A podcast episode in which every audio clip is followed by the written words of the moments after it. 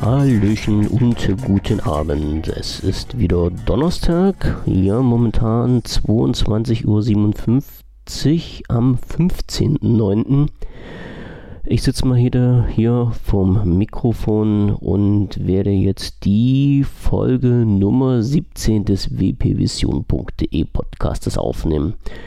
Ähm, es hat sich letzte Woche ziemlich gut angemacht, dass ich das so irgendwie zeitlich reintexte, den am Donnerstagabend aufzunehmen und dann am Freitag morgens online zu stellen. Das heißt, theoretisch müsste der, wenn alles klappt, morgen, sprich am 16.09. online gehen. So gegen 8.45 Uhr werde ich das wieder eintakten. Das heißt, wenn ihr den jetzt hört, ist es natürlich schon Freitag. Ja, wie unschwer zu hören ist, äh, heute wieder ohne Michael. Ich bin echt beim Überlegen, ob ich irgendwie an die Podcast-Episoden äh, an die laufende Nummer noch ein Kürzel dranhänge. Also irgendwas hier mit, mit SE für Solo Edition oder OM für ohne Michael oder sowas. Äh, muss ich mir nochmal durch den Kopf gehen lassen, damit man das wahrscheinlich so ja, für die, die immer auf den Michael warten, schon von vornherein sehen kann, ob ich dann wieder alleine hier ins Mikrofon quäke oder ob der Michael an der anderen Seite hörbar ist. Ja, also heute erstmal wieder ohne Michael. Ähm, mal schauen, wann ich den hier wieder reinkriege. Irgendwie scheint er so richtig mit Arbeit vollgebombt zu sein.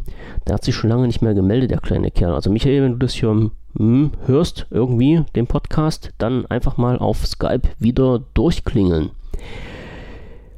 Heute, ja, sind wieder viele, viele Themen auf dem, auf dem OneNote hier und eins vorab, jetzt muss ich mich mal kurz räuspern und schon kann es weitergehen. Ah, ich brauche unbedingt eine Räuspertaste hier irgendwie an dem Mikrofon dran, merke ich gerade. Heute war MVP ähm, Fusion, also die äh, kleine Konferenz der Microsoft MVPs. Also MVPs, falls das jemand nicht kennt, steht für Most Valuable Professional. Also die Leute, die sich dafür auserkoren fühlen, was Besonderes über die Produkte von Microsoft zu wissen. Die können sich dann bei Microsoft im Supportforum rumtreiben und sich einen Namen machen. Und wenn die ganz dolle fleißig sind und Microsoft das passt, was dort geschrieben wird, dann werden die halt zum MVP erhoben.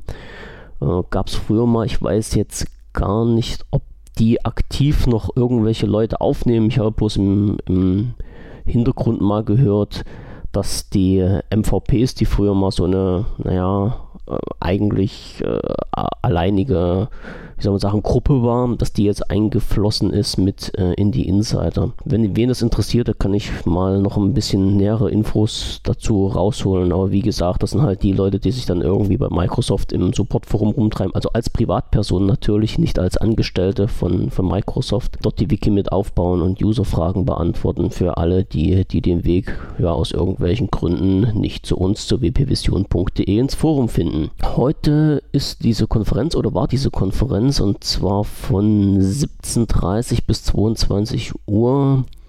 Ähm, ich habe mir mal die Punkte angeschaut, um die es da ging und äh, ja, so viel Interessantes war jetzt für uns Phonebesitzer eigentlich nicht mehr dabei. Auch für den restlichen Bereich Insider irgendwie, was war, also es war nicht, nicht so pralle, sonst hätte ich mir das mal mit angehört, hätte ich mich da mal mit eingeklinkt. Aus Umwerfen war das nicht. Vielleicht schaue ich mir das nochmal an, wenn die irgendwann mal so eine Shownotes raushauen. Und ja, vielleicht finde ich noch irgendwas, was interessant ist. Jetzt gerade ist gerade noch eine Nachricht eingeflogen, wäre normalerweise an mir vorbeigegangen. Und zwar geht es um die App Microsoft Health. Also das wird sicherlich der ein oder andere von euch kennen.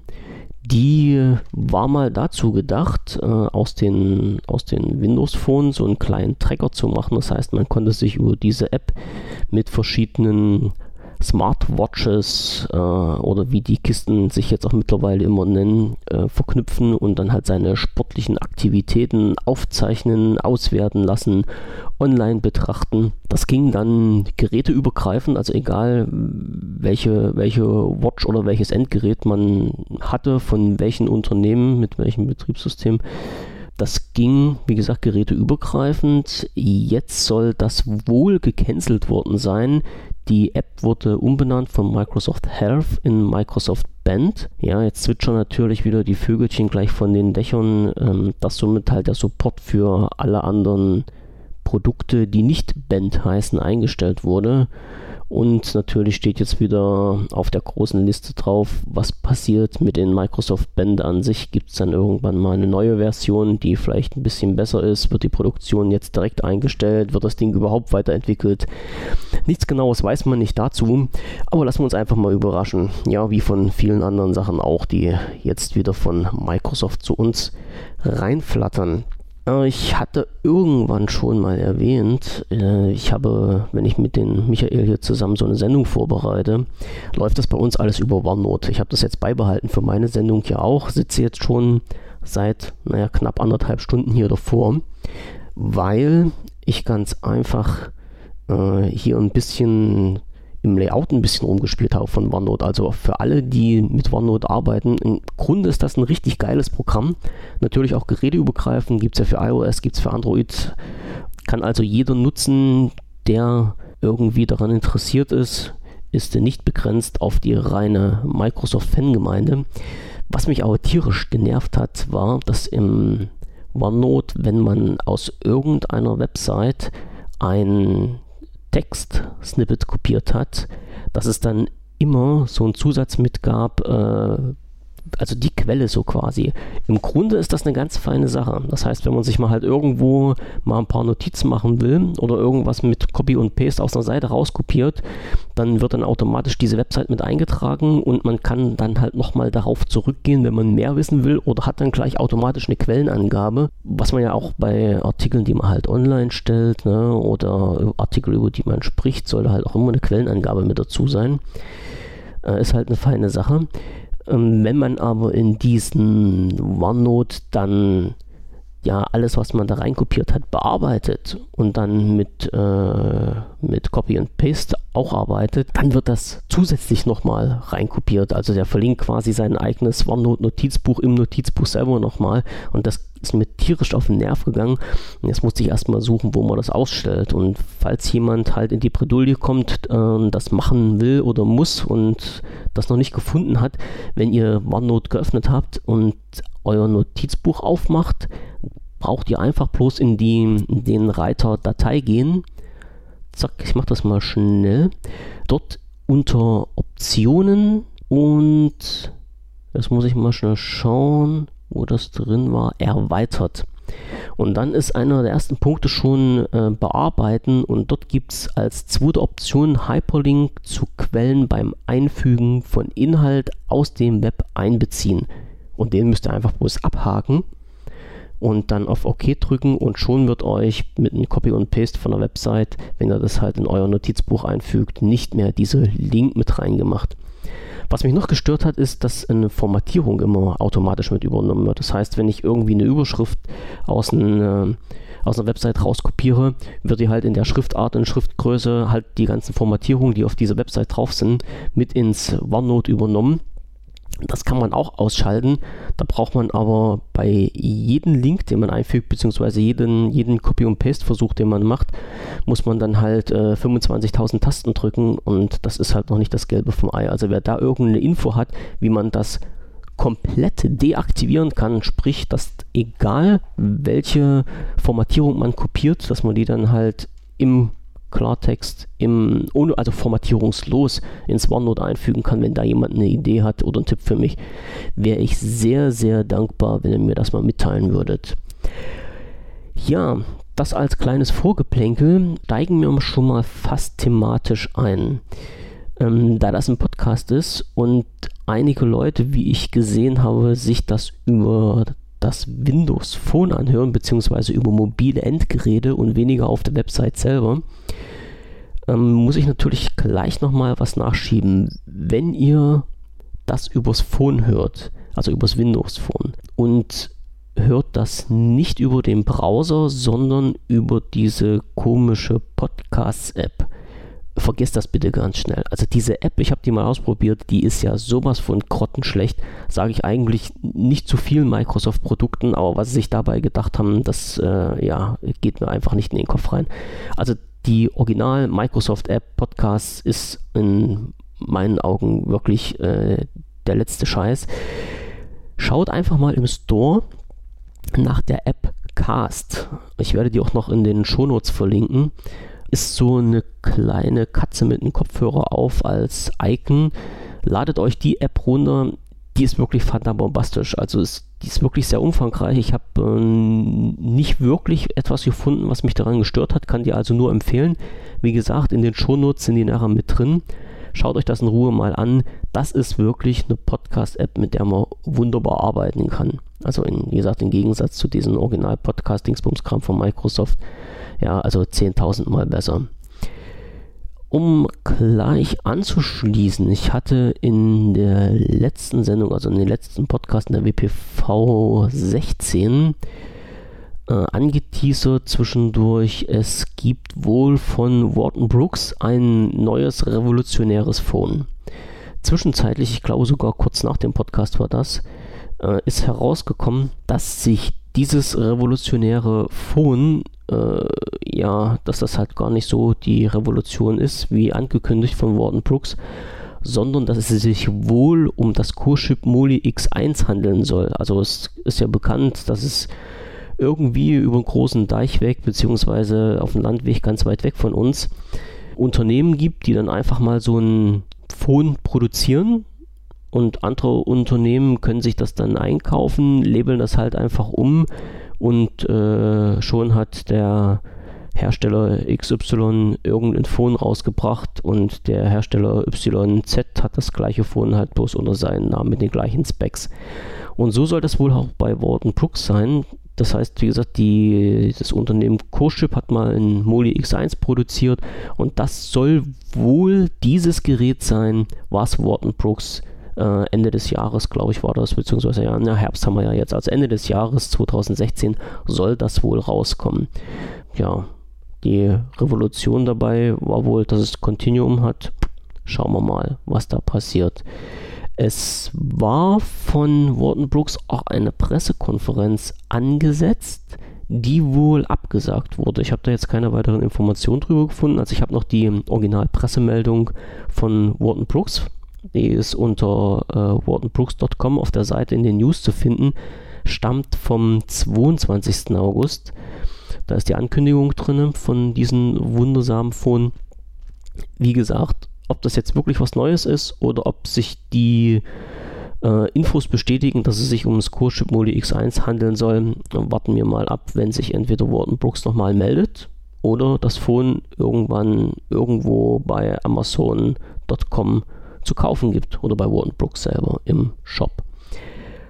Was es allerdings schon gibt, ist ein Phone, das nennt sich RMQ 5018.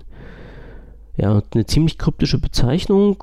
Es ist ein Phone mit Windows 10 Mobile drauf. Eigentlich nichts Besonderes, wenn da nicht ein kleiner Aspekt wäre, der gar nicht mal so schlecht ist.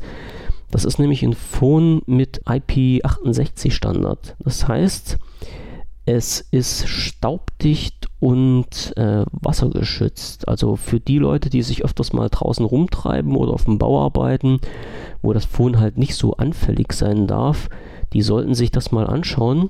Kostet 130 Dollar momentan, ist über Alibaba zu erreichen, also zu, zu kaufen. Ähm, woanders habe ich das jetzt auch noch nicht gesehen. Den Link schreibe ich natürlich auch in die Shownotes mit rein. Man darf natürlich jetzt irgendwie nichts Großartiges von diesen Phone erwarten. Ne? Also es ist kein High-End-Gerät. Es geht halt wirklich bloß darum, dass es ein bisschen unempfindlicher ist als andere Windows-Phones, die derzeit auf dem Markt sich befinden. Ja, also ich weiß nicht, ob das so ich muss mal schnell schauen, was in, in dieser IP der Standard ist. Ja, also es ist die in der Rubrik Schutz gegen Fremdkörper ist es die höchste Stufe, die da heißt staubdicht und bei Schutz gegen Wasser ist es die vorletzte Stufe, wenn ich mich jetzt nicht recht irre, die da definiert ist mit Schutz gegen dauerndes Untertauchen. Wie das auch weiter definiert ist, ich jetzt mal im Raum stehen. Also wer auf dem Bau arbeitet oder an einer Drehbank oder an einer Fräse und das Phone dann äh, irgendwie ein bisschen geschützt haben möchte, ohne ein extra Cover drauf zu ziehen, der kann sich diese Geschichte mal anschauen. Weiter geht's im Sauserschritt die Preissenkung einzelner Lumias, also beziehungsweise die Preissenkung der 59er Reihe, hatte ich ja auch im letzten Podcast mit angesprochen. Ja, das hat natürlich Wellen geschlagen ohne Ende. Nicht jetzt bei mir, weil ich finde es ja nicht schlecht, wenn man so einen 59, 59 XL zu einem vernünftigen Preis bekommt, wie die da ausgegangen sind, sondern halt bei den Leuten, die sich halt vorher gekauft haben und gesagt haben, ja, das ist ja alles Mist, jetzt habe ich mir so ein Ding gekauft, schweineteuer gewesen und erstens wissen wir nicht, wie es ja mit, mit Microsoft und den Windows Phones weitergeht und jetzt haben die das im Preis gesenkt ja, was wird jetzt damit? Schleuderpreise, wir hauen alles raus, ist ja alles unschön. So, und da natürlich dieser Aufreger gleich wieder eine Grundlage war für so eine coole Meldung, war jetzt natürlich gleich aus, diesen, aus diesem Punkt, der Ausverkauf geht weiter, beziehungsweise der Ausverkauf geht los, ja, eine Schlagzeile geworden nach dem Motto, Microsoft stellt wieder mal die komplette Produktion der Windows Phones ein. Kennen wir ja schon, ist ja nichts Neues. Aber diese Aussage haben gleich noch zwei Sachen zugespielt und zwar soll es wohl eine Reparaturanfrage gegeben haben für ein Lumia 950 XL, wo der entsprechende User oder der entsprechende Mensch, der da angefragt hat, eine Information bekommen hat, dass eine Reparatur nicht möglich ist, beziehungsweise kein Austauschgerät geliefert werden kann, weil es für das 950 XL keine Ersatzteile mehr gibt.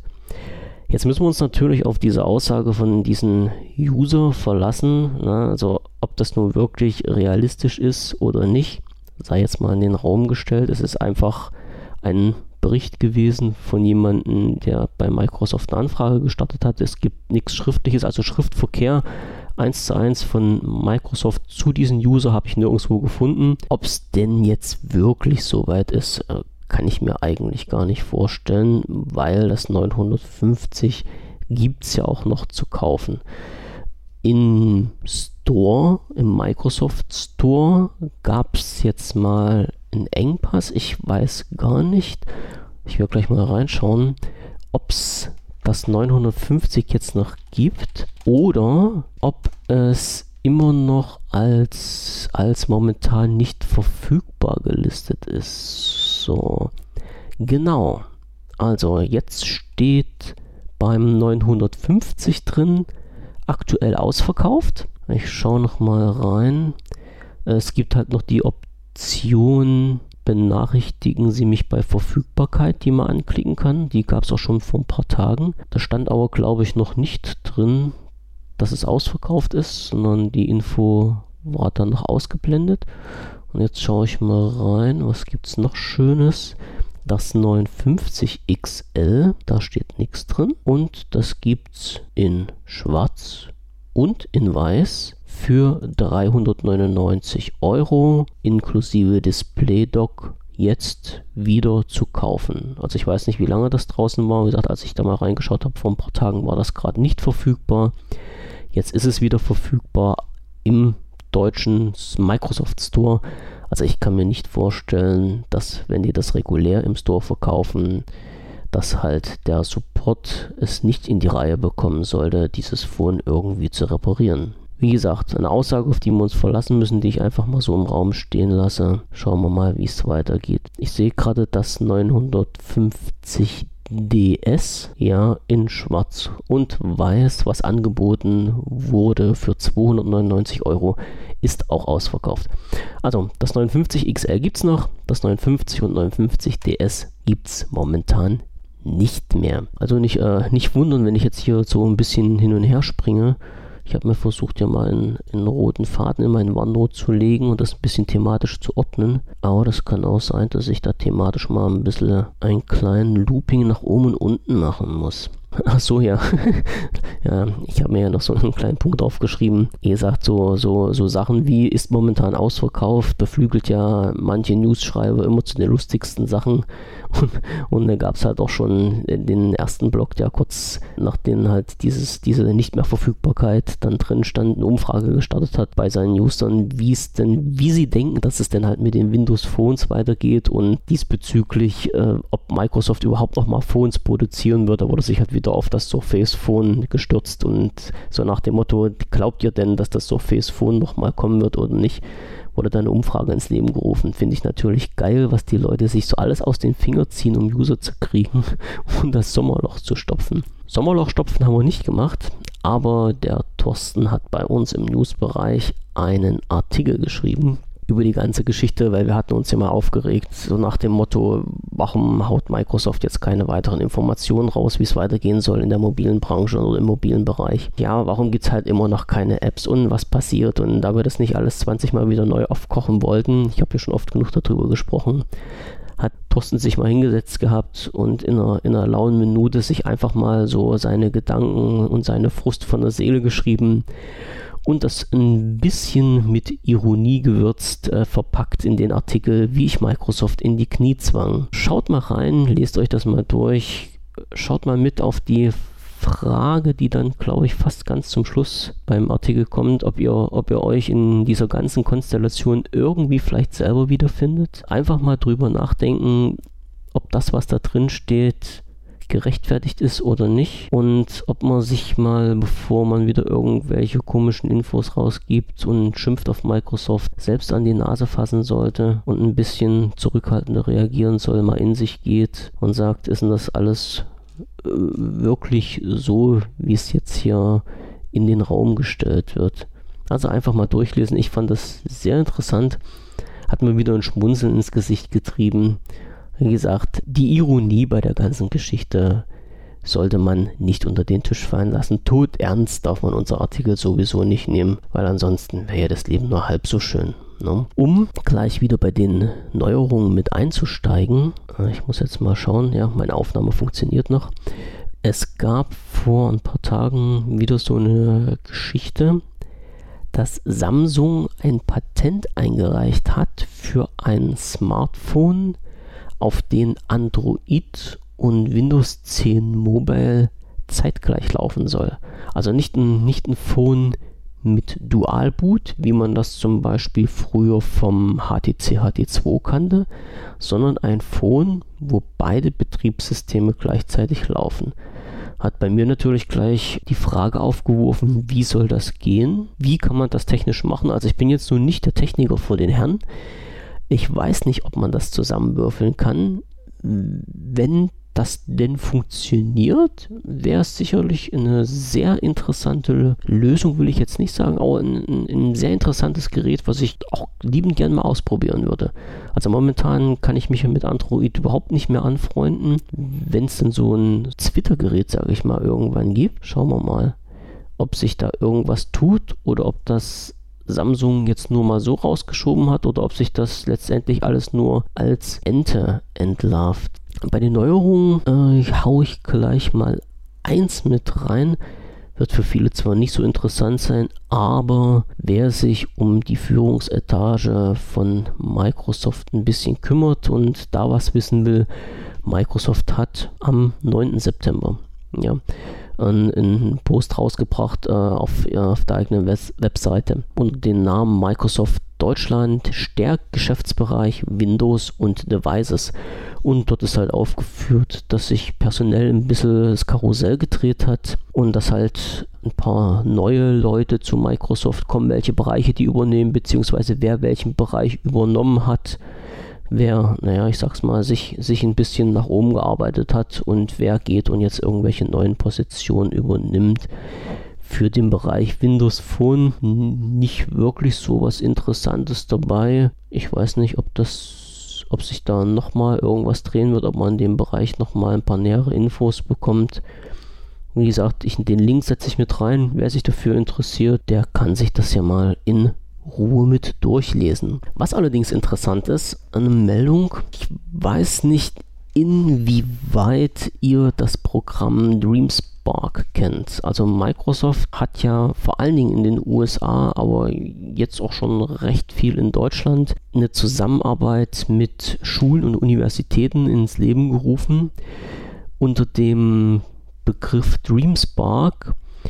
Und zwar ist das folgender, hat das folgenden Hintergrund, beziehungsweise läuft folgendermaßen ab. Es gibt, ja, meistens, beim, meistens bei Universitäten, also Unis und Hochschulen ist das äh, am meisten vertreten, in Deutschland zumindest.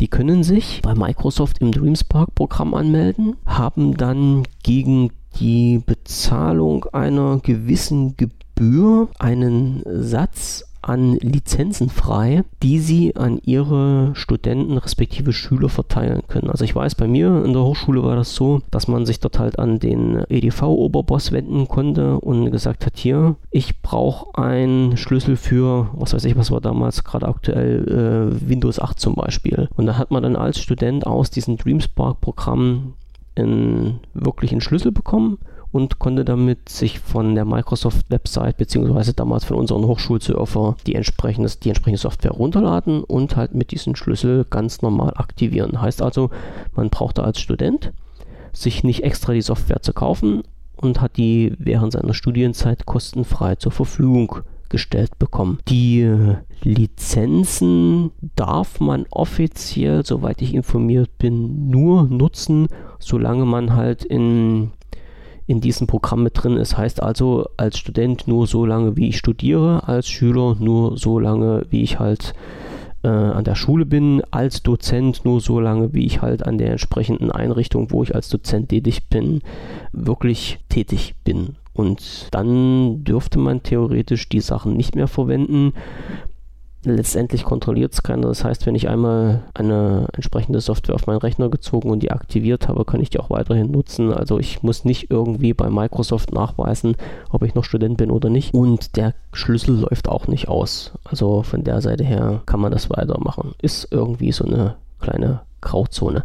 Ja, also dieses DreamSpark-Programm was eigentlich recht viel Anklang gefunden hat, wurde jetzt umbenannt und heißt Microsoft Imagine. Also wer irgendwie nochmal auf der Suche nach DreamSpark ist und das nicht mehr findet, keine Angst, das ist nicht vom Bildschirm verschwunden, sondern hat einfach nur einen neuen Namen bekommen. So, nächste Neuerung aus dem Bereich von Microsoft und hier von der Microsoft Garage, also von der Garage auf gut Deutsch.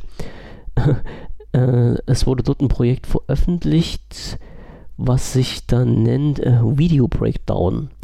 Video Breakdown soll jetzt folgendes machen. Man kann ja Videos bei Microsoft äh, auf den einzelnen Plattformen hochladen, ne, wie zum Beispiel bei Azure oder bei OneDrive. Und über dieses Video Breakdown soll dieses Video durchsucht werden und zwar soll rausgefunden werden, also die gesprochenen Texte werden analysiert, äh, Gesichtserkennung wird analysiert, Hintergründe in diesem Video sollen analysiert werden und natürlich alles getrackt, also analysiert und indiziert. Und das soll halt dazu dienen, dass man quasi per Knopfdruck den kompletten Gesprächsverlauf eines Videos als Text vor sich hat. Ja, jetzt kann man darüber denken, was man will. Die einen sagen natürlich wieder, es geht in Richtung Totalüberwachung. Die anderen sagen, wie genial ist das denn, dass man jetzt mit einem Schlag wirklich alles vor sich hat, ohne sich was, was anschauen zu müssen. Ich gehe mal in die positive Richtung und sage ganz einfach, die Leute, die zum Beispiel gehörlos sind, die könnten sich mit einem Schlag in ein ganz reguläres Video ziehen, drücken auf den Knopf drauf und haben dann in 0, nix für dieses komplette Film, also für diesen kompletten Film, für das Video, die Untertitel zur Verfügung gestellt. Ne? Also man muss nicht immer irgendwie mit seinem Aluhut durch die Gegend rennen, man kann das Ganze auch wirklich mal von der positiven Seite sehen. Der zweite Aspekt ist, ähm, man kann weil ja alles getaggt ist, in diesem Video dann gezielt nach Worten suchen. Also wenn jetzt zum Beispiel ein Interview online gestellt wird. Und in diesem Interview gibt es halt mehrere Interviewpartner bzw. mehrere Themen und äh, es gibt keine Kapitelmarken. Dann kann ich halt ganz einfach über diese Tagging-Funktion mir einen Begriff raussuchen und das Video wird dann automatisch danach gesucht und äh, durchsucht und die Play-Marke springt dann halt ganz einfach zu dem Punkt, den ich gern haben möchte, beziehungsweise den ich vorher rausgesucht habe und ich kann mir halt genau diese Passage in dem Video anschauen. Also ich finde es nicht schlecht, ähm, muss mal schauen, inwieweit das schon jetzt wirklich real umgesetzt wurde, inwieweit man das als Normalperson nutzen kann, ist sicherlich keine schlechte Idee. Wenn es das noch für einen Podcast geben würde, also für, für Audiobereiche, wäre das natürlich noch genialer. Da könnte ich nämlich meine Shownotes gleich darüber laufen lassen und müsste die nicht jedes Mal danach sauber nochmal abtippen, beziehungsweise könnte dann gleich Kapitelmarken in diese Audiodatei mit reinsetzen. Wäre eine total geniale Sache. Müsste ich mal schauen, ob das so funktioniert. Naja, dann da, da schaue ich nochmal. Irgendwie klingt das sehr interessant und würde mir die Arbeit wesentlich erleichtern. Xamarin. Xamarin als nächster Punkt bei mir auf der Liste. Wen das nichts sagt, die Infos zu Xamarin sind schon ein Weilchen her. Microsoft hatte vor einiger Zeit Xamarin aufgekauft. Xamarin ist ein Unternehmen für oder beziehungsweise eine, eine, Software für Entwickler, mit der es möglich ist, mit einem Quellcode Apps für mehrere äh, verschiedene Betriebssysteme zeitgleich zu erstellen. Das heißt, Sinn und Zweck war es eigentlich, dass man sagt, ich als Programmierer haue einmal meine App äh, in den Quelltext rein, beziehungsweise erstelle einmal den Quelltext für eine App, drücke dann auf den Knopf und hinten fallen drei Apps raus, einmal für Windows Phone bzw. Windows 10 Mobile, einmal für Android und einmal für iOS. So, war damals der letzte, letzte heiße Scheiß, nee, nicht der letzte heiße Scheiß, sondern der, der, der größte heiße Scheiß. Ich fand das total genial, wenn das wirklich so funktioniert oder funktionieren würde, wie das dort beschrieben würde, war, beschrieben war, nicht beschrieben würde, mhm dann frage ich mich immer wieder, warum nicht alle Programmierer mit Xamarin arbeiten, weil es ist ja eigentlich die idealste Lösung, die es gibt. In den letzten Wochen ist das ein bisschen untergegangen. Ich weiß nicht, wie viele Programmierer das verwenden. Ich habe dann halt bloß gemerkt, dass es halt in dieses offizielle, äh, in die offizielle Software von Microsoft mit eingeflossen ist.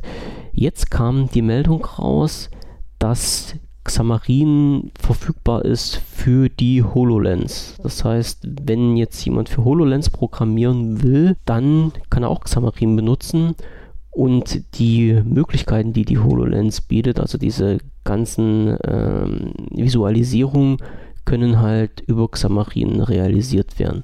Ähm, was ich gerade meinte, als ich in äh, Visual Studios war oder wurde diese Xamarin-Software mit integriert. So, also ich gehe davon aus, dass sich im Bereich HoloLens äh, noch ein bisschen was tun wird. Das ist ja eine total interessante Sache. Und wenn man da jetzt hier die ganzen, die ganzen Sachen mit einbeziehen kann und das alles den Programmierern jetzt auch wieder mal in Zacken mehr erleichtert wird, hoffe ich doch, dass mehr Leute auf diesen Zug aufspringen und vielleicht dann doch dieses ganze Debakel um die Apps irgendwann mal halt ein Ende findet. Ja, schauen wir mal, was passiert. Die Desktop Bridge. Jetzt muss ich mal schnell auf diesen Link klicken, den ich hier bei mir noch in meiner Übersicht drin habe. Ja, also Microsoft hatte vor einiger Zeit, also bei der Bild mal rausgehauen, dass es wohl eine eine App geben sollte, womit man Programme, die äh, für Win32 geschrieben worden waren, ganz einfach und exportieren kann als äh, Universal-App, also als UWP. Das soll wohl jetzt alles schon fortgeschritten sein. Die ersten Apps sollen so portiert worden sein. Bekannt, jetzt muss ich mal schnell schauen, ob ich da was finde. Genau, äh, Evernote also dieses kleine Programm dürfte vielleicht den einen oder anderen was sagen, soll damit portiert worden sein. Weiteres folgt und die Software an sich, die die Portierung macht, gibt es jetzt auch im Store. Also ich habe mir das nicht weiter angeguckt, weil ich ja kein Programmierer bin und äh, damit auch nicht wirklich was anzufangen weiß. Aber für die Leute, für die gerade Programmierung und Portierung ein wichtiges Thema ist, die sollten sich das mal reinziehen. Nennt sich Desktop Bridge Link dazu werde ich auch veröffentlichen. Ja, und bei Microsoft hat sich viel in der letzten Woche getan. Ich hätte es gar nicht gedacht, dass so viele Themen schon wieder hier auf dem Zettelchen bei mir stehen. Das Skype-Team hatte eine kleine Infoveranstaltung gemacht und ein bisschen was erzählt, was sich denn irgendwie in Skype ändern soll. Äh, ich habe mir das nicht angeschaut, habe halt bloß gehört, dass es ein paar Änderungen gibt, äh, was dann alles realisiert und umgesetzt werden soll. Werde ich euch auch nochmal in die Shownotes mit reinschreiben. Was habe ich hier noch stehen? Äh, es handelt sich also um diese Skype äh, Preview App und also was ich sagen wollte, die Individualisierung soll vorangetrieben werden. Ja, also ich, ich weiß das ja selber, jeder versucht halt äh, irgendwie seine Geräte und seine Software ein bisschen zu individualisieren. Das war bei Skype bisher nicht gerade ja, möglich, soll jetzt verändert werden und das Skype-Team hat versprochen, dass noch ganz viele tolle Sachen auf uns zukommen werden. In dem Bereich gleich noch eine Meldung, die aufgetaucht ist. Und zwar gab es mal den Versuch von Microsoft, sich den Messenger Slack einzukaufen. Das hat damals nicht so richtig geklappt. Also das Angebot, was äh, Microsoft damals gemacht hat für die Übernahme, wurde ausgeschlagen. Slack ist jetzt immer noch ein, ein eigenständiges Messenger-System, aber die Funktionen, die es im Slack gibt, die müssen wohl Microsoft sehr gut gefallen haben und diese sollen wohl zukünftig in Skype mit integriert werden. Und zwar, jetzt ist wieder halt der so große Wermutstropfen, nicht in diese reguläre Version, sondern halt in die Version, für den Businessbereich bzw. für die Office 365 Anwender und das Ganze soll dann wohl Skype Teams heißen. Ja, und was, was dann halt so Phase ist, stellt euch einfach die Funktion vom Slack vor und portiert die in Skype rein und schon habt ihr die App Skype Teams. Also das heißt, man kann wohl eigene Gruppen dort machen, man kann besondere Channels anlegen, man kann thematisch was ausdiskutieren, man kann direkt auf äh, Anfragen antworten und so weiter. Die App ist noch nicht draußen, also noch in Entwicklung, soweit ich jetzt informiert bin. Und sobald sich da was tut, werde ich mal versuchen, an die ranzukommen, um das zu testen, weil ich finde das ja nicht schlecht. Und dieser ganze Messenger-Kram, den es gibt, ehrlich gesagt, blicke noch nicht mal ich so da richtig durch. Also es gibt über tausende Messenger, die integriert sind in den einen oder anderen und die sich gegenseitig unterstützen und Letztendlich müsste man 20 Messenger auf dem Phone drauf haben. Warum nicht alle Skype verwenden, frage ich mich immer wieder. Ich finde das so ein geiles Ding. Und die nächste Sache ist, dass halt dieses GroupMe, also muss ich mal schnell wieder hier reingucken, was ja in das Skype mit eingeflossen ist. Hier geht es anscheinend wieder bekommt neue Funktionen. Unter anderem halt auch, dass man Dokumente teilen kann. Ja, ich sag mal, man kann es zwar theoretisch alles ins, ins äh, OneDrive hochladen und dann die Links verteilen, beziehungsweise die Links versenden, dass halt andere Leute darauf zugreifen können. Aber Dokumente teilen ist wohl eine Funktion gewesen, die die User haben wollten soll integriert werden. Und zwar wenn jetzt jemand sagt, nee, das gab es ja alles schon, nee, gab es noch nicht so richtig, weil bisher war das nur möglich mit Bildern. Also Bilder konnte man wohl teilen und freigeben. Äh, jetzt soll das halt für restliche Dokumente auch gemacht werden. Und weiter geht's. Skype, also der Messenger-Bereich rund um Skype, Slack und GroupMe ist jetzt abgeschlossen. Eine interessante Information. äh, Im Forum kam mal die Diskussion auf, beziehungsweise wurde die Frage gestellt, für die Leute, die WhatsApp nutzen, warum, ach nee, ich fange mal andersrum an. Also eigentlich müsste mittlerweile jeder wissen, dass WhatsApp von Facebook aufgekauft wurde. Damals gab es natürlich riesengroße Bedenken, zwecks Datenschutz. Also was passiert mit den Daten, die in WhatsApp generiert werden, also mit diesen Chatverläufen, den ganzen ähm, Adressen, die es dann gibt. Ne? Also bei WhatsApp wird ja das Adressbuch hochgeladen und ausgewertet, um Bekannte und Freunde besser finden zu können und so weiter. Werden diese Daten an Facebook weitergegeben, ja oder nein? Offiziell gab es da lange keine Auskunft drüber und vor nicht allzu langer Zeit gab es bei WhatsApp Änderungen der Nutzungsbedingungen. In den Nutzungsbedingungen stand dann wohl drin, dass man halt so einen Haken setzen konnte nach dem Motto, ich möchte, dass halt meine Daten weiterhin ausgewertet und an Facebook übergeben werden zum Nutzen und Vorteil der User, weil die da besser unterstützt werden, wenn plattformübergreifend andere Menschen gesucht werden können sollen wollen, mit denen man in Kontakt treten will. Sprich, theoretisch sollte es ja so sein, dass man sein Adressbuch dann hochlädt über WhatsApp und dann irgendwann mal auch eine Info bekommt, hier den Menschen, den du bei dir im Telefonbuch drin hast, den gibt es auch bei Facebook unter diesen und jenen Nickname. Datenschutz ist in Deutschland immer so ein heikles Thema. Mag man davon halten, was man will. Die Aluhut-Fraktion hat in die Hände geklatscht und hat gesagt, jawohl, jetzt kommt endlich was Vernünftiges, was natürlich nicht so wirklich beachtet wurde, ist, dass Facebook gleich gesagt hat, ja, ihr könnt zwar diese Option dort deaktivieren, aber wir schaufeln eure Daten trotzdem von WhatsApp zu Facebook um. Also das steht so ganz klar in den Nutzungsbedingungen mit drin. Und jetzt muss ich halt nochmal auf den Punkt zurückkommen. Das alles hat sich eigentlich ergeben, als jemand im Forum, also bei wpvision.de, die Anfrage gestellt hat, warum macht ihr halt diesen Haken nicht einfach dort raus und versucht euch so halt gegen diese Datensammelwut von Facebook zu wehren. Wie gesagt, da haben wir halt hin und her diskutiert und ein bisschen geschaut und letztendlich sind wir halt zu der Erkenntnis gekommen, dass egal ob man halt diesen Haken rausmacht oder drin lässt, dass das gar nichts nützt, weil die Daten weiter von WhatsApp an Facebook zur Auswertung gegeben werden. Ja, so, das war es jetzt aber wirklich von den ganzen Messenger-Kram. Also nutzt Skype. Ich will jetzt nicht sagen, dass die Datensammelwut von Microsoft nicht, nicht geringer ist oder sowas, aber ich finde es halt einfach die bessere Alternative.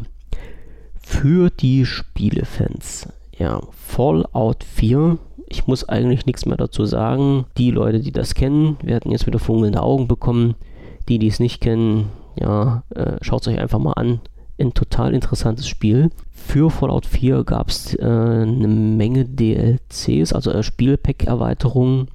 Und am 30. August ist jetzt schon, ja, eins, zwei, zweieinhalb Wochen her, also ja, ein bisschen mehr als zwei Wochen her, gab es leider diesen letzten Teil, und zwar Nuka World. Also ich habe den mal ein bisschen angespielt. Ich finde ihn total genial gemacht. Es soll wohl laut Aussage von den Machern von Fallout 4 der letzte, das letzte Spielepack sein. Ich hoffe, dass dem nicht so ist und warte mal, was jetzt die Community noch erreichen kann. Also Fallout 4, Nuka World, coole Geschichte, kann man, kann man durchspielen, ist ein, ein interessantes Zuckererlebnis. Ist ein bisschen schwieriger zu spielen als die vorhergehenden Teile. Man muss ein bisschen auf der Hut sein. Die Speichern-Taste sollte man zwischendurch, also Spielespeichertaste, also Spielestand-Speichertaste sollte man öfters mal drücken, als kleiner Tipp. Aber zum Inhalt möchte ich noch nicht so viel verraten. Also ich habe es jetzt noch nicht durchgespielt, aber die drei, vier Stunden, die ich bisher da in Yuka World verbracht habe, war schon total genial. Ich muss mal schnell schauen. Ein Punkt ist mir gerade eingefallen. Ich weiß gar nicht, ob ich den das letzte Mal schon hatte. Ich schaue es mal, mal rein. Das kommt halt davon, wenn man sich nicht alles in sein Vorbereitungszettelchen hier reinschreibt und dann aus dem Stegreif was bringen will. Ich sehe gerade beim letzten Podcast habe ich das nicht dabei gehabt, also haue ich das jetzt mal mit rein. Nvidia also das Unternehmen, was die Grafikkarten herstellt, hat einen, glaube sogar eine Erweiterung gemacht. Es kann aber auch sein, dass es halt bloß ein, ein gewisse Spieleszenen sind, die dort aufgearbeitet wurden. Also die haben jetzt folgendes gemacht, die haben aus dem Spiel Fallout 4 einen Teil grafisch extrem aufgearbeitet und stellen den zur Verfügung. Jetzt muss ich mal schnell schauen. Das lief wohl über das Creation Kit, was es zu Fallout 4 gibt, also wo man halt auch selber für dieses Spiel äh, eigenes Spieleszenen erstellen kann. Und das muss ich noch mal gucken. Es gab ein Voting, was zu Ende ist. Und das Ganze soll rauskommen kommen. Ja, wenn mein Internet mal ein bisschen schneller wäre als der Podcast hier. So, jetzt habe ich es gefunden. Also, ähm, wer sich im Forum rumtreibt, es gibt dort sogar eine eigene Rubrik äh, Spiele, Anwendungen und Spiele. Und unter Spiele gibt es einen, extra Unterpunkt Fallout 4. Also, wir haben einen extra Fallout 4 Bereich. Und dort hatte ich am 31. August schon mal angekündigt, Nvidia will Fallout 4 Mod Packet veröffentlichen. Angedacht war das zum 2.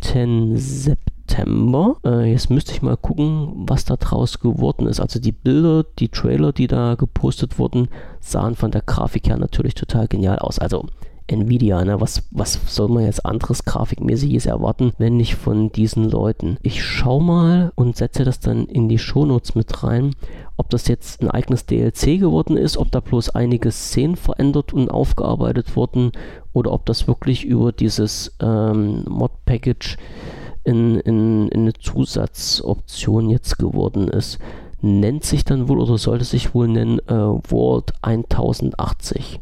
Nähere Infos in den Shownotes dazu. Ich hoffe, ich kriege das noch auf die Schnelle zusammengebastelt und kann euch da was dazu schreiben. Ansonsten haue ich dann halt nächste Woche den Podcast mit rein. Eine Info, ja, also mal nicht von Microsoft, aber eine Info, die ich auch total interessant fand. Twitter. Na, wir wissen ja alle, bei Twitter gibt es eine Zeichenbegrenzung, die irgendwann mal eingeführt wurde vor ich glaube, letztes Jahr oder sowas, gab es ja schon mal die Gerüchte, dass die Zeichen erweitert werden sollen, also nicht, nicht, nicht die Zeichen erweitert werden sollen, sondern dass diese Zeichenbegrenzung von 140 Zeichen ähm, geändert werden soll. Das gab es nicht so, wie man sich das jetzt vorstellt, sondern es wurden halt einfach Links nicht mehr mit in diese 140 Zeichen reingezählt, sodass man halt auch keine Linkverkürzer mehr brauchte und sowas. Jetzt soll es weitergehen, dass halt Namen, also wenn man jemanden anspricht, macht man das ja mit Ad und dann mh, den Nickname, dass diese Namen nicht mehr reinzählen sollen in diese 140 Zeichen. Und gemunkelt wird halt immer noch, dass diese Zeichenbegrenzung aufgehoben werden soll. Es gab da wohl einen Tweet vom CEO von Twitter, dass da irgendwas in der Pipeline ist. Ja, müssen uns auch überraschen lassen. Aber schlecht sind die 140 Zeichen schon mal nicht, weil da muss man sich mal wirklich überlegen, was man schreiben und aussagen will. Und da wird das nämlich halt auch kein ellenlanges Gelabere, sondern dient dazu, wofür es halt gedacht war, nämlich als Kurzinformationsdienst, ne? also Kurz-Message-Dienst. So, ansonsten würde dann Twitter gleich wieder zu Facebook verkommen. Für die Leute, die sich im rechtlichen Bereich ein bisschen bewegen, gab es ja vor einigen Tagen eine Information für Verlinkung. Also das Problem bei Links, die man veröffentlicht, ist ja immer das, wenn die irgendwo hinführen, ja, auf Seiten oder auf Werke, die durch das Urheberschutzrecht geschützt sind, beziehungsweise was dann halt alles in diesen Bereich Kriminalität reingeht, dann könnte man ja als Webseitenbetreiber irgendwie ganz schön ein Bach vor die Nase kriegen. So war das bisher jedenfalls. Also man war als Webseitenbetreiber für die Links verantwortlich, ab dem Zeitpunkt, an dem man Kenntnis erlangt hat, dass dieser Link existiert. So, jetzt haben sich wieder ein paar Leute gestritten. Der Europäische Gerichtshof hat jetzt wohl für die Webseitenbetreiber ein günstigeres Urteil gefällt, was dann wohl so sinngemäß aussieht, wie es dürfen Links gepostet werden und äh, ich muss nochmal direkt den Wortlaut raussuchen. Also sinngemäß war jetzt so, ich, ich zitiere jetzt mal von, äh, oh, von Spiegel Online, das, da habe ich mir das damals rausgesucht gehabt. Das Setzen eines Hyperlinks auf eine Website zu urheberrechtlich geschützten Werken, die ohne Erlaubnis des Urhebers auf einer anderen Website veröffentlicht wurden, stellt prinzipiell keine öffentliche Wiedergabe dar. Für Nutzer bedeutet das, dass sie grundsätzlich auch auf rechtswidrige veröffentlichte Inhalte im Netz verlinken können. Entscheidend ist aber, und das ist der wichtige Punkt, dass die Verlinkten nicht wissen, dass sie unberechtigt auf ein geschütztes Werk verweisen und nicht beabsichtigen, damit durch das, Verlinkte, durch das Verlinken Gewinn zu machen. Also man, man muss ja so sagen, das ist ja nicht dumm gedacht. Ja. Also wenn ich jetzt auf irgendwas verlinke, weiß ich ja von vornherein nicht, ob das, worauf ich verlinke, urheberrechtlich geschützt ist. Das heißt, bisher konnte ich dafür halt ein paar auf die Mütze kriegen. Jetzt ist das halt nicht mehr so einfach, wenn man wirklich nachweisen kann, dass man nicht wusste, dass dieses Material, worauf ich verlinke, urheberrechtlich geschützt war. Der zweite Punkt, ähm, normalerweise ist das halt so eine Kombination. Also ich, ich darf es nicht wissen, dass es urheberrechtlich geschützt war und ich hatte die Absicht, damit Gewinne zu erzielen. Wenn das jetzt wirklich so ist, dass das nur im Zusammenhang gesehen wird, ist das eine relativ gute Entscheidung, weil selbst wenn ich halt weiß, oder hätte wissen müssen, dass der Link in irgendeine Grauzone reingeht und ich halt trotzdem nachweisen kann, dass ich damit keine Gewinne erzielen wollte, ist man halt noch auf der sicheren Seite. Jetzt ist das natürlich alles Auslegungssache. Die Info jetzt war vom Europäischen Gerichtshof, wie das dann umgesetzt wird, beziehungsweise wie weitere Gerichte entscheiden. Im Einzelfall steht hier nun natürlich wieder auf einem anderen Blatt. Das aber halt bloß mal so ein bisschen für uns zur Beruhigung. Also Webseitenbetreiber sind jetzt ein bisschen auf der sicheren Seite und können vielleicht auch die eine oder andere Nacht besser schlafen. So, ja, jetzt neigt sich das schon dem Ende. Hier meine große Liste. Ein Punkt für die Leute, die gern mal irgendwo im asiatischen Raum einkaufen gehen. Es gab eine Meldung, dass, jetzt muss ich mal schnell schauen, ob ich den Namen rausfinde, eine Großreederei aus Südkorea mit dem Namen Hanjin, ich hoffe, das ist jetzt richtig ausgesprochen, Insolvenz angemeldet hat. Im Grunde ja nichts Schlimmes. Das Problem bei der ganzen Geschichte ist nur, dass halt von dieser Reederei Schiffe unterwegs sind und diese Reederei war wohl dieses Unternehmen, was den meisten Verkehr zwischen den asiatischen Raum und Europa per Schiff sichergestellt hat. Das heißt also, die Sachen, die irgendjemand mal im asiatischen Bereich eingekauft hat und die hierher zu uns kommen sollten, zum Beispiel nach Deutschland, könnten sich auf so ein Schiff befinden und nicht bei uns ankommen, weil diese Schiffe nicht anlegen dürfen. Hintergrund ist einfach, dass die Reederei Schiss hat, dass wenn die Schiffe anlegen, beschlagnahmt werden können, also sowohl die Schiffe als auch die Fracht, die die Schiffe befördern. Und das ist natürlich nicht so gut. Ewig können die halt aber auch nicht draußen bleiben. Ich weiß jetzt nicht, was daraus weiter geworden ist. Das heißt also, wer auf sein Päckchen aus China wartet, kann sein, dass es nicht ankommt, kann sein, dass es auf jeden Fall verzögert ankommt. Im Nachhinein wurde die Meldung dann noch ein bisschen abgemildert, weil nämlich äh, gesagt wurde, jetzt muss ich schnell mal schauen, von dieser ganzen Flotte, die wohl 6000 Containerschiffe umfasst, betrifft das nur in Anführungsstrichen zuck, zuck, zuck 80 Schiffe. So, das heißt, wenn man Glück hat, ist halt sein Paket nicht auf eins dieser 80 Schiffe und man bekommt das doch noch irgendwie. Wenn man Pech hat, ist es halt genau da drauf und das Ding ist auf Nummer nimmer Wiedersehen weg. Also bloß als Info für euch, wenn ihr irgendwo drüben was bestellt habt und die normale Lieferzeit von vier bis sechs Wochen äh, neigt sich dem Ende bzw. wurde schon überschritten. Behaltet im Hinterkopf, dass es halt daran liegen könnte, dass eine Reederei Konkurs angemeldet hat. Ein Punkt jetzt noch für uns Insider. Ja, halt auch wieder, wieder mal so eine Sache Kommunikation von Microsoft. Die nette Donner haut ja immer über ihren Twitter-Kanal die lustigsten Infos raus. Und es hat sich halt äh, gehäuft, ja, diese Meldung, äh, Insider-Updates gibt es heute nicht, Insider-Update gibt es diese Woche nicht, Insider-Update es erst morgen oder irgendwann später. Und irgendwie hat mich das in ein, ein bisschen schon genervt, habe dann äh, im Forum auch noch einen Artikel dazu geschrieben. Ja, also wenn halt nichts da ist, ist halt nichts da, da müssen wir halt warten. Und meine Meinung ist, da braucht man halt nicht jeden Tag einen Post, Post rauszuhauen, dass es das Update halt nicht gibt. Ne? Wenn es das Update gibt, dann kann man das machen. Wenn es das nicht gibt, dann sieht man das ja. Ja, warum da irgendwie Twitter gefüttert werden muss, ist mir noch ein bisschen unklar.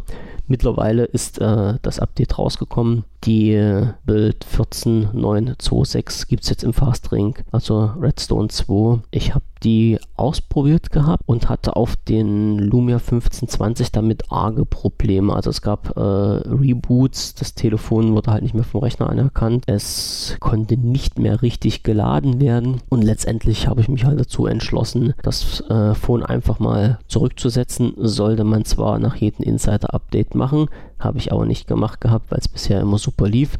Jetzt habe ich es gemacht, also die 14926 ist drauf, ein Hard Reset wurde gemacht, ich habe alles neu eingerichtet und das 1520 läuft wieder 1A. Also falls jemand Probleme damit hat, dass die Kiste, das euer Lumia irgendwie ein bisschen rumspinnt, macht einfach mal ein Reset und dann läuft die Kiste auch wieder. Ne? Eine Sache, die damit in Verbindung stand, die wollte ich einfach mal in die Runde reinwerfen. Ich habe festgestellt, ja, das wird wahrscheinlich äh, jeder, jeder Lumia-Besitzer kennen, wenn man in Lumia auflädt, dann fährt sich das automatisch hoch, wenn es ausgeschaltet ist. Also wenn es an ist, passiert halt nichts, man sieht halt bloß diese Ladeanzeige. Wenn es ausgeschaltet ist und man steckt in Lumia an Strom dran, fährt sich das automatisch hoch. Ja, es ist eine Sache, die ich nie begriffen habe, warum das so ist. Hat nichts an sich mit dem Betriebssystem Windows Phone bzw. Windows 10 Mobile zu tun weil ich habe zwei Geräte hier liegen, wo das nicht so ist. Also die sind wirklich im ausgeschalteten Zustand aufladbar und wollte einfach mal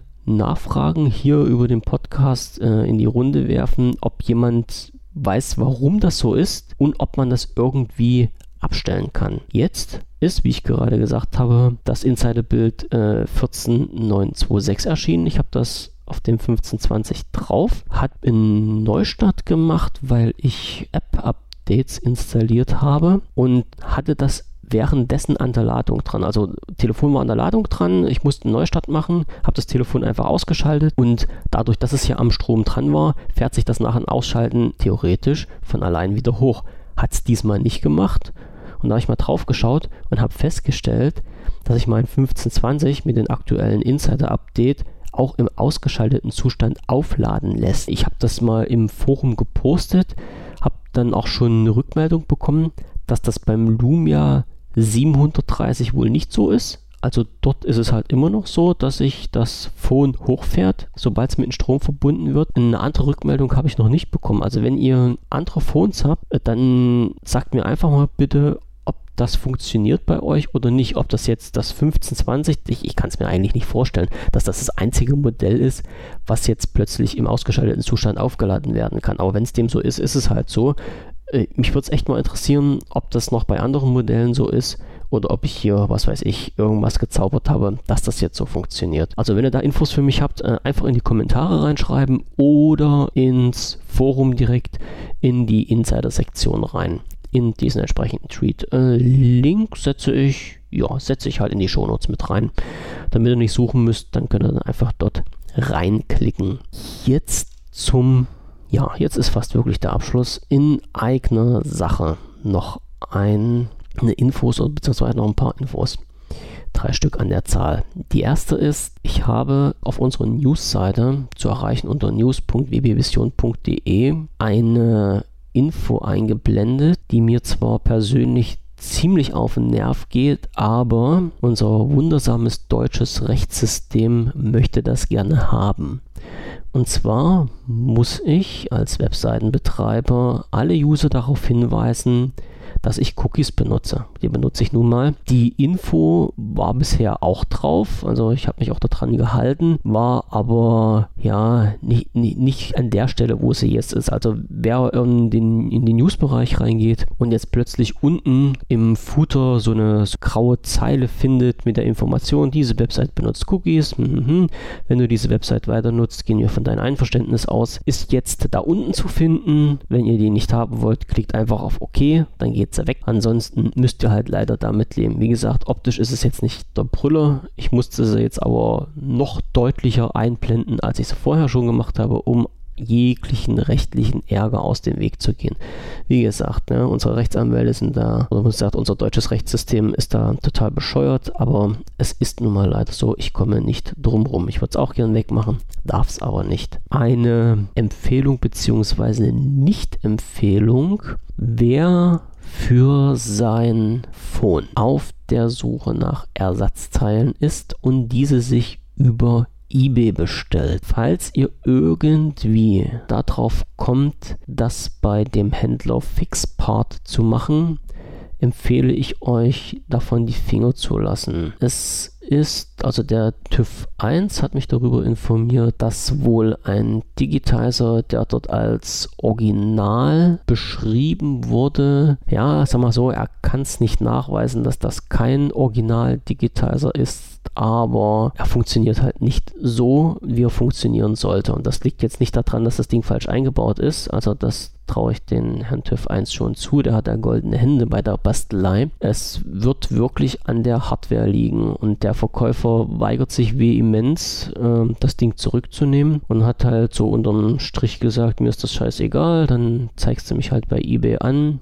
ich nehme das Ding nicht zurück, äh, du bist zu doof, das Ding einzubauen. Garantie gibt es ja auch nicht mehr, weil du hast es ja schon ausgepackt und eingebaut. Ja klar, äh, anders geht es ja nicht. Man muss ja feststellen, ob dieser Digitaler funktioniert oder nicht. Also, wenn ihr Ärger aus dem Weg gehen wollt, macht vielleicht einen Bogen um Fixpart. Wenn ihr positive Erfahrungen oder vielleicht auch schon negative Erfahrungen mit den Verkäufern habt, gebt uns die Infos rein. Eine Sache, was noch irgendwie ein bisschen komisch ist, im, äh, im eBay selber wird der Artikelstandort mit Deutschland und dort als Ort Mainz angegeben. Also falls das jetzt im Hintergrund piepen hört, das klingt bloß gerade mein Telefon. Und in, ähm, bei den rechtlichen Informationen steht dann plötzlich drin, dass es halt ein Verkäufer aus der Türkei ist. Hm, ja, als Unternehmen mit einer Gmail-Adresse dann auch vertreten als E-Mail. Ja, also in meiner, in, in meinen Augen, meine persönliche Meinung, nicht ganz so ideal der Internetauftritt und für mich auch nicht so vertrauenserweckend.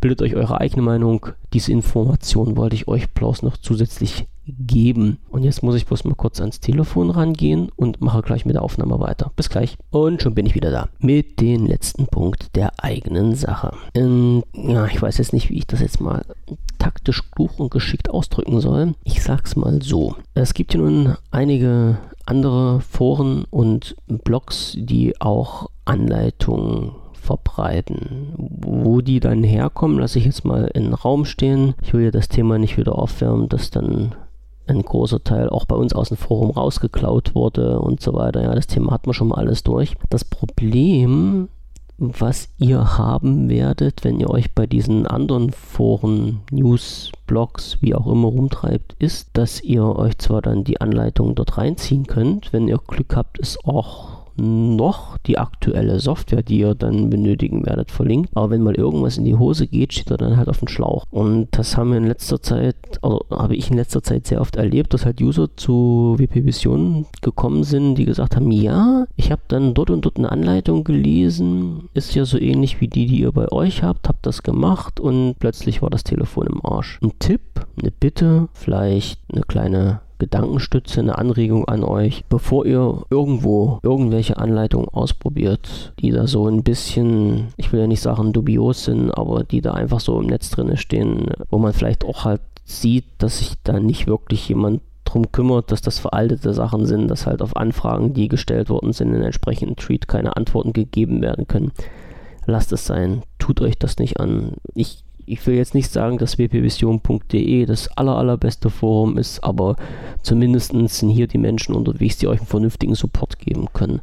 Und wenn wir irgendwas nicht wissen, lassen wir halt auch die Hosen runter und sagen, wissen wir nicht, geht nicht, können wir nicht, müssen wir irgendwo auf Problemsuche gehen, beziehungsweise auf Problembeseitigungssuche gehen oder geht halt gar nicht und dann ziehen wir einen Schlussstrich drunter. Aber ich kann zumindest sagen, zu den Anleitungen, die wir hier online gestellt haben, die sind aktuell, Ihr bekommt eine aktuelle Software dazu und ihr bekommt innerhalb von 24 Stunden jemanden in Forum zu greifen, der euch bei Problemen weiterhelfen kann. Also bevor irgendwas in die Hose geht, denkt einfach mal drüber nach, welche Anleitungen auf welchen Seiten ihr mit welcher Software ausprobiert und wenn ihr dann halt letztendlich bei uns landet, seid auf der sicheren Seite. Jetzt kommt noch eine Empfehlung. Etwas ungewöhnlich für wpvision.de, ein Technikforum was eine Empfehlung gibt für einen YouTube-Kanal. Und zwar für den Kanal von Michael Truppe. Wer mit den Namen nichts anzufangen weiß, kennt vielleicht sein Unternehmen, was da heißt T-Designs. Unter, jetzt muss ich mal schnell selber schauen, unter welcher Webseite, die hat er nämlich irgendwie geändert oder musste er ändern, genau. Unter t-designs.de ist seine Webseite erreichbar. Die könnt ihr euch auch mal anschauen. Der Kanal bei YouTube heißt T-Designs. Die Schreibweise kommt in die Shownotes mit rein. Auf jeden Fall. Ansonsten äh, werdet ihr euch dann wahrscheinlich ein bisschen dusselig suchen, weil Designs nicht mit Design geschrieben wird, sondern mit hinten mit Z, also Designs. Aber wie gesagt, die Verlinkung zu dem Kanal kommt auf jeden Fall in die Shownotes mit rein. Warum jetzt die Empfehlung? Ganz einfach. Also wir schauen ja bei wpvision.de über den Tellerrand hinaus. Ich glaube, das sollte jetzt schon mittlerweile jeder wissen. Und ich bin auch gerade so ein bisschen in meiner Heimwerkerphase und habe irgendwas gesucht gehabt. Da ging es, ich weiß gar nicht mehr, worum es ging. Ehrlich, ich, ich kann es nicht mehr sagen. Auf jeden Fall bin ich bei YouTube auf dem äh, Kanal von Michael gelandet und habe mir das mal alles so durchgeschaut und war von der Art her, wie er die Videos dort macht, halt voll hellauf begeistert. Also das ist wirklich ein Typ, der das richtig easy rüberbringt und mit Spaß an der Freude dabei ist. Es ist, er nennt sich selbst der beste Bastelkanal auf YouTube.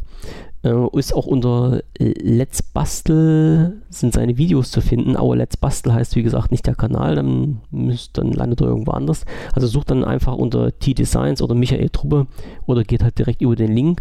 Bastelkanal klingt ja jetzt natürlich wieder sehr, sehr merkwürdig für ein Technikforum, aber so abwegig ist das gar nicht, weil halt auch genau in diesem Kanal ein äh, Tutorial drin ist. Ich guck mal jetzt, wie das genau heißt, damit ich hier nichts Falsches sage. Jedes Handy an alte Verstärker anschließen. Und genau vor diesem Problem stand ich halt auch. Also wie gesagt, ich bin gerade in meiner Heimwerkerphase, richte mir meine Werkstatt ein, beziehungsweise bereite das alles vor. Ähm, wollte in die Werkstatt und will es immer noch ein bisschen Mucke haben und habe jetzt überlegt, wie macht man das am besten. So, jetzt habe ich einen alten Verstärker rumstehen. Ja, Verstärker ist gut, ist schön. Äh, irgendwo brauchte man ein, ein bisschen was, wo es rauskommt. Jetzt habe ich mir noch ein paar alte Boxen Boxen besorgt. Die teste ich auch gerade durch. Ja, jetzt habe ich was, wo es aufgewertet wird, irgendwas, wo es rauskommt. Jetzt brauche ich noch irgendwas, wo es reingeht. Und die Frage ist, was nimmt man dann immer? Ja, einfachste Möglichkeit ist natürlich entweder das Handy anzuschließen oder halt ein MP3-Stick. Und jetzt ist das natürlich nicht jedermanns Sache, da dran rumzufriemeln. Ja, kann man auch. Man kann auch ein Handy nehmen, kann in den Kopfhörerausgang ein Klinkekabel reinstecken, kann das Klinke auf Cinch-Kabel nehmen, das kann man wieder in den Verstärker reinstecken und so weiter und so fort. Muss ich ja niemandem was erzählen. Der der Michael hat das aber ein bisschen besser gelöst. Und zwar mit einem kleinen Zusatzteil wo das alles über Bluetooth läuft und zusätzlich, also über Bluetooth, wenn man halt äh, das Smartphone verwenden will, also die Musik auf dem Smartphone und zusätzlich noch kann man an dieses Bluetooth-Teil in USB USB-Stick anschließen. Also wie gesagt, diese Serie, die er da produziert hat, besteht aus vier Teilen. Handy an jeden Verstärker anschließen heißt das. Ist saugeil gemacht, total interessant. Selbst wenn ihr das nicht vorhabt, guckt euch das einfach mal an. Ich, find, ich finde diesen Typen einfach total genial, wie er das darüber bringt. Also locker leicht flockig von der Hand mit ein bisschen Witz dabei, ohne die Videos zu schneiden. Also da ist wirklich er hat, glaube ich, auch selber mal gesagt, er, er macht da nicht, nicht viel großartig dran. Das glaube ich ihn auch. Also er, er, er bringt das wirklich ganz beflissen rüber. Schaut euch nicht nur das Video an, auch die anderen Videos aus seinem Kanal, alle richtig geil gemacht. Ähm, lag mir jetzt wirklich am Herzen, Michael zu unterstützen, beziehungsweise mal auf seinen Kanal hinzuweisen. Also wer an so kleinen Bastelsachen interessiert ist, auch wenn es halt nicht nur um Smartphones geht, der sollte da auf jeden Fall mal reinschauen. Also er macht halt die lustigsten Sachen. Auf, auf seiner Website ist halt viel mit äh, Lichtdesign. Das ist sein Hauptthema, soweit ich das verstanden habe. Hat in seinem YouTube-Bastelkanal jetzt letztens auch ein Video rausgehauen über RGB-Stripes. Hat viele Sachen dort besprochen, wo man sagt, was gibt es denn für die teuren Sachen, die man zu kaufen gibt, für günstigere Alternativen, also nicht für billige Alternativen, sondern für günstige Alternativen, die man verwenden kann. Er ist also so ein kleiner Sparfuchs. Und Respekt muss ich zollen vor der Frequenz. Er haut jetzt, ich muss jetzt schwindeln, er haut pro Woche vier Videos raus. Vier oder fünf Videos, wenn ich das jetzt richtig sehe. Ich glaube, vier Stück sind. Und jeder, jeder, der sich wirklich mal hingesetzt hat und versucht hat, ein Video aufzunehmen, ein Video gegebenenfalls nachzuvertonen, nachzuschneiden, Musik drunter zu legen, das aufzubereiten, äh, sodass man das halt irgendwo in einer vernünftigen Art und Weise präsentieren kann, der weiß, was das für eine Arbeit ist, die man da sich antun muss, um letztendlich vielleicht so ein Videoschnipsel von 15 Minuten zu haben. Das macht er viermal die Woche, beziehungsweise stellt halt viermal die Woche seine Videos online seit, ich weiß gar nicht, wie, wie lange das macht, wie lange es den Kanal schon gibt. Seit zwei, drei Monaten, glaube ich, macht er das. Ja, seit drei Monaten immer in dieser Frequenz. Also echt Hut ab vor diesen Jungen, dass der das wirklich so kontinuierlich durchzieht. Ich hoffe, er macht das weiter. Also wie gesagt, mir gefallen die Videos extrem gut. Gucke mir auch jedes, jedes neue Video an und finde halt immer was, was ich auch für mich so übernehmen kann, selbst wenn das Thema, was dort gerade behandelt wird, nicht das ist, was ich jetzt gerade auf der Tagesordnung hatte. So, Michael Truppe, T-Designs, den Kanal verlinke ich. Schaut rein, gebt mal einen Daumen hoch und hinterlasst auch vielleicht auch mal in YouTube einen kleinen Kommentar. Da freut er sich immer drüber. So, das war's halt schon für heute. Einen kleinen Nachbrenner habe ich noch, bevor ich hier mit dem Podcast angefangen habe, hatte mich äh, jemand darum gebeten, eine Info für alle Olsenbanden-Fans noch online zu stellen, beziehungsweise hier zu erwähnen. also, naja, die, die Ossis werden die Olsenbande halt kennen. Ne? Das halt die, die sich so in, in meiner Altersklasse bewegen, sind halt irgendwie damit aufgewachsen. es gibt einen Olsenbanden-Fanclub und irgendwann im Jahr 2014 ist bekannt geworden, dass halt eine Filmkulisse, also das ist ein, gedreht in, das muss ich mal schnell schauen, wo das war, ich sehe es gar nicht, ich sehe es gar nicht, ich sehe es gar nicht, in Dänemark, in Kopenhagen war das. In Kopenhagen wurde ein Film gedreht mit der Olsenbande und Dort gab es halt als Filmkulisse so ein kleines Stellwerkhäuschen und dieses Stellwerkhäuschen sollte abgerissen werden. Und jetzt haben die Leute vom Olsenbanden Fanclub irgendwie eine Aktion in, ins Leben gerufen, also die, die, der deutsche Fanclub und der, der dänische Fanclub und haben Geld gesammelt, wenn ich das jetzt richtig sehe, über eine Million dänische Kronen. Ich hoffe, das stimmt jetzt soweit.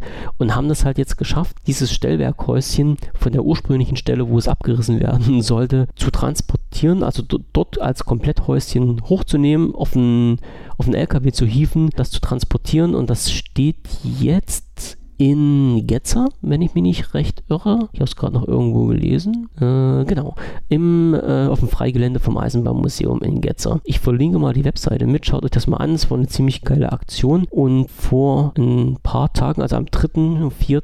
September, September ist das gelaufen, also ist diese Aktion, diese Umzugsaktion gelaufen. Da gab es halt einen kleinen Bericht im Fernsehen vor ein paar Tagen und deshalb bin ich halt auch auf das Thema gekommen. Die guten alten Zeiten, wer sie wieder aufleben lassen will, schaut euch mal die Seite an, schaut euch mal den Umzug an. Total interessante Sache und auch für den Leuten, äh, die sowas immer ins Leben rufen, Hut ab. Es gibt nicht viele, die das machen und die so engagiert sind, sich für, für sowas wirklich aufopfern und dann wirklich alles dran setzen. Das hat auch Filmkulissen einfach mal für eine irre Summe Geld gerettet werden. So, das war es jetzt aber wirklich für den Podcast. Die Nummer 17 ist beendet. Jetzt muss ich mal schnell auf die große, auf die große, ja, jetzt sind wir wieder bei knapp anderthalb Stunden gelandet. Ich hoffe, es war jetzt nicht zu viel und habe euch die Ohren blutig gequatscht. Wir hören uns voraussichtlich nächste Woche wieder. Was heißt wir uns? Äh, ihr hört mich. Anmerkungen, Fragen, Hinweise, Tipps oder wenn ich irgendwas falsch erzählt habe, haut das alles in den Kanal mir mit rein, also in, in, in die Kommentarleiste hier beim Podcast oder im Forum. Schaut auch auf unseren Twitter-Kanal vorbei. Da wollte ich eigentlich noch ein neues Thema für Windows Hacks veröffentlichen. Das werde ich dann morgen machen. Also ich hatte es ja schon mal angesprochen, unter den ähm, Hashtag äh, Windows Phone Hacks werde ich dann mal ab und zu ein paar Infos in diesem Bereich veröffentlichen. Das nächste wird sein eine kleine App, die man installieren kann, um halt per Kachel, ich hoffe, das habe ich jetzt nicht schon, ich schaue nochmal hoch, wenn ich jetzt nichts Falsches erzähle, um per Kachel einfach das Telefon automatisch neu starten zu lassen, weil die Funktion gibt es ja bisher noch nicht. So von, von Haus aus, von Windows und hm, hm, hm, so, genau. Das gibt es noch nicht. Also das werde ich als nächstes veröffentlichen. Die die APK mit dazu, also die App mit dazu, dass ihr die aus Phone ziehen könnt. Und nach Installation habt ihr halt eine kleine Kachel auf die Bratwurst drauf zu tippen und dann startet sich das Phone neu. Ihr müsst nicht immer halt mit der Hardware-Taste die Kiste an- und ausschalten. So, jetzt aber Schluss. Ich wünsche euch noch einen schönen Abend. Danke fürs Zuhören und freue mich aufs nächste Mal. Bis denne. In the